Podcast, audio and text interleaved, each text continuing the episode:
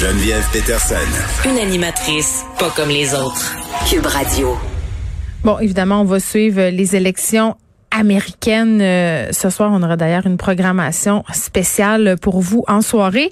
Euh, Qu'est-ce qu'on devrait surveiller? Parce qu'il y a beaucoup de choses. On le sait, les élections américaines, c'est très, très complexe. Le système de votation est complexe. La façon dont on compile les votes, euh, c'est complexe. On va faire le tour de tout ça avec le spécialiste de la politique américaine, Luc La Liberté. Salut, Luc. Oui, bonjour Geneviève. Bon, c'est ta soirée, là. Tu dois plus de pouvoir.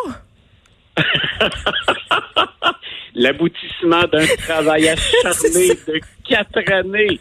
Je pense qu'on t'a jamais autant vu dans les médias. Pour vrai, là, t'es toujours là. C'est effectivement euh, là sur, sur toutes nos plateformes. Puis ça a été quatre années. Ça, ça fait quand même une quinzaine d'années que je fais ça.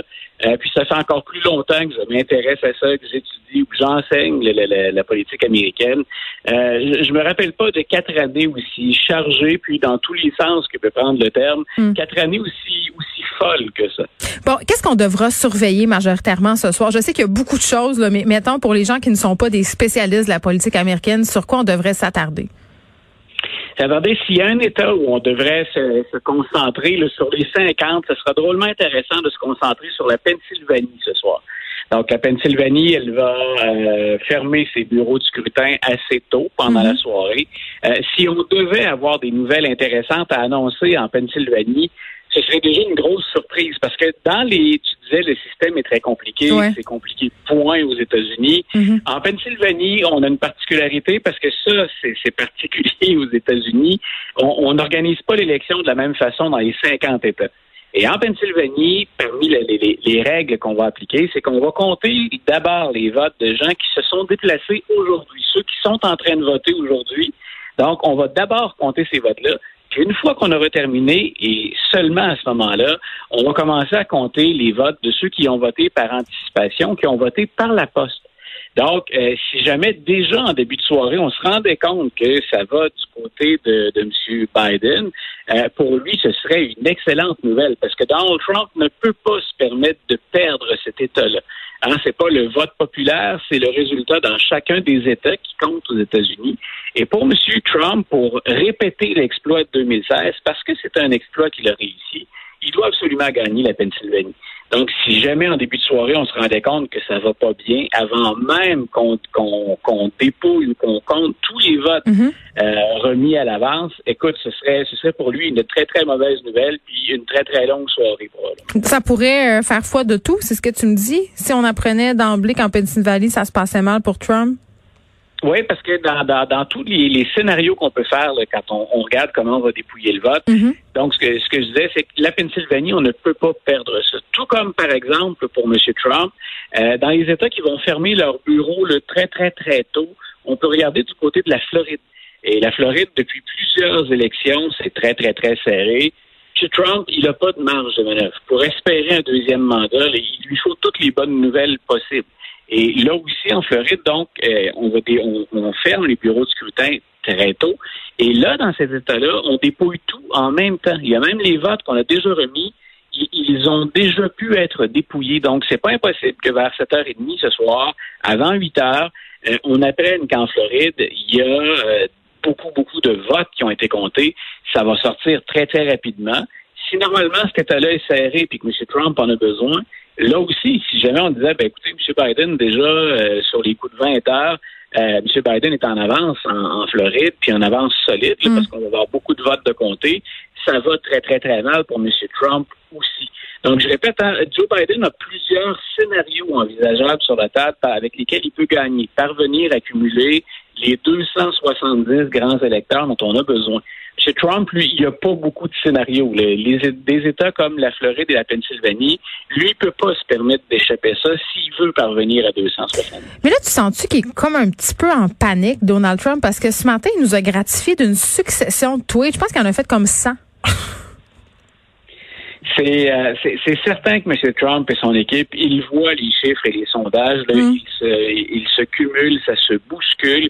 Et euh, à part une maison de sondage, ils vont à peu près tous dans la même direction des sondages. Et c'est vrai qu'en 2016, il y a de nos auditeurs qui sont peut-être en train de se dire, oui, mais les sondeurs, là, ils étaient un peu dans le champ. Oui, 2016. Hillary Clinton, ça y a joué des tours. Ben voilà. Sauf que, un, ils n'étaient pas si imprécis que ça, les, les, sondages, et que les lacunes qu'on avait en 2016, beaucoup de maisons de sondage les ont corrigées. Il y a des votes qu'on n'a pas suffisamment mesurés ou dont on ne tenait pas suffisamment compte, et on a modifié nos, nos, nos modèles depuis cette période-là. Il faut se rappeler que M. Trump, là, il l'a emporté en 2016 par moins de 80 000 voix dans mhm. trois États. Donc, ce sont des millions de gens qui sont allés voter puis il l'emporte par moins hein, de 0,5 de 1% Donc, c'était la tempête parfaite en 2016. C'est un exploit, puis reconnaissons-le. M. Trump a offert une performance très intéressante. Mais dans ces trois États-là, le Wisconsin, la Pennsylvanie et le Michigan, là où il l'a emporté par mm. moins de 1% il traîne de la patte actuellement. Et M. Biden, là, ce soir, il pourrait se contenter de remporter ces trois États-là. Il y a des chances dans beaucoup d'autres États, mais s'il gagnait ces trois États-là, c'est déjà joué. On ferme les livres, puis M. Biden va devenir le prochain président des États-Unis. Bon, Luc, pour reprendre une expression euh, consacrée dans un tout autre contexte, je veux qu'on se parle du vote ethnique. Parce que, euh, on le sait, là, cette année, il y a eu plusieurs rebondissements aux États-Unis. Il y a eu le, mouvement euh, Black Lives Matter. On sait aussi que dans certains États, les communautés latinas sont quand même assez importantes. Jusqu'à quel point, ce soir, ces votes ethniques-là vont-ils influencer l'électorat? l'élection? Voilà. S'il y a des, surprises ce soir, si, parce que quand je dis que M. Biden, ça va bien, sa campagne, hmm. c'est que les États qu'il se doit de remporter, ça va bien. Il est en avance. Maintenant, ce qui est intéressant pour la campagne démocrate, c'est qu'il y a des États qu'on n'imaginait même pas voter euh, démocrate il y a quelques années. Donc, il y a des États ce soir, par exemple, comme le, Nevada, la Caroline du Nord, euh, la Géorgie. On parle même à certains endroits du Texas donc, dans ces États-là, si M. Biden va l'emporter, euh, s'il a des chances de l'emporter, c'est que le vote des minorités va compter pour beaucoup, entre autres à plusieurs endroits, le vote de la communauté noire. Euh, on a tout fait dans certains États pour freiner l'enregistrement des minorités sur les listes électorales, ou encore on leur a pas facilité la tâche du tout pour aller voter.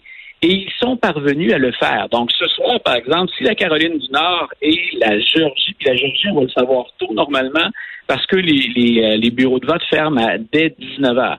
Donc, s'il y a une surprise, ça vient des minorités. Là où M. Biden a des doutes quand on regarde au sein de son équipe, donc la communauté noire, M. Biden, d'ailleurs, si on se souvient comment il est devenu le candidat du Parti démocrate, euh, il est devenu le candidat parce qu'entre autres, la communauté noire l'a appuyé vigoureusement un mm-hmm. peu partout. S'il y a des doutes encore du côté démocrate, entre autres, je pense à l'État de la Floride, c'est du côté des hispanophones. Euh, les démocrates devraient finir la soirée en avance chez les hispanophones. Mais pour battre Donald Trump et les républicains, il faut être plus qu'en avance. Il faut avoir au sein de, la communauté hispanique, il faut avoir une majorité plus écrasante, plus importante. Et il y a certains endroits certains États, là je pense à la Floride, où la communauté, euh, où les hispanophones sont souvent tentés de voter pour M. Euh, Trump. Pourquoi des hispanophones pourraient voter pour M. Trump en Floride?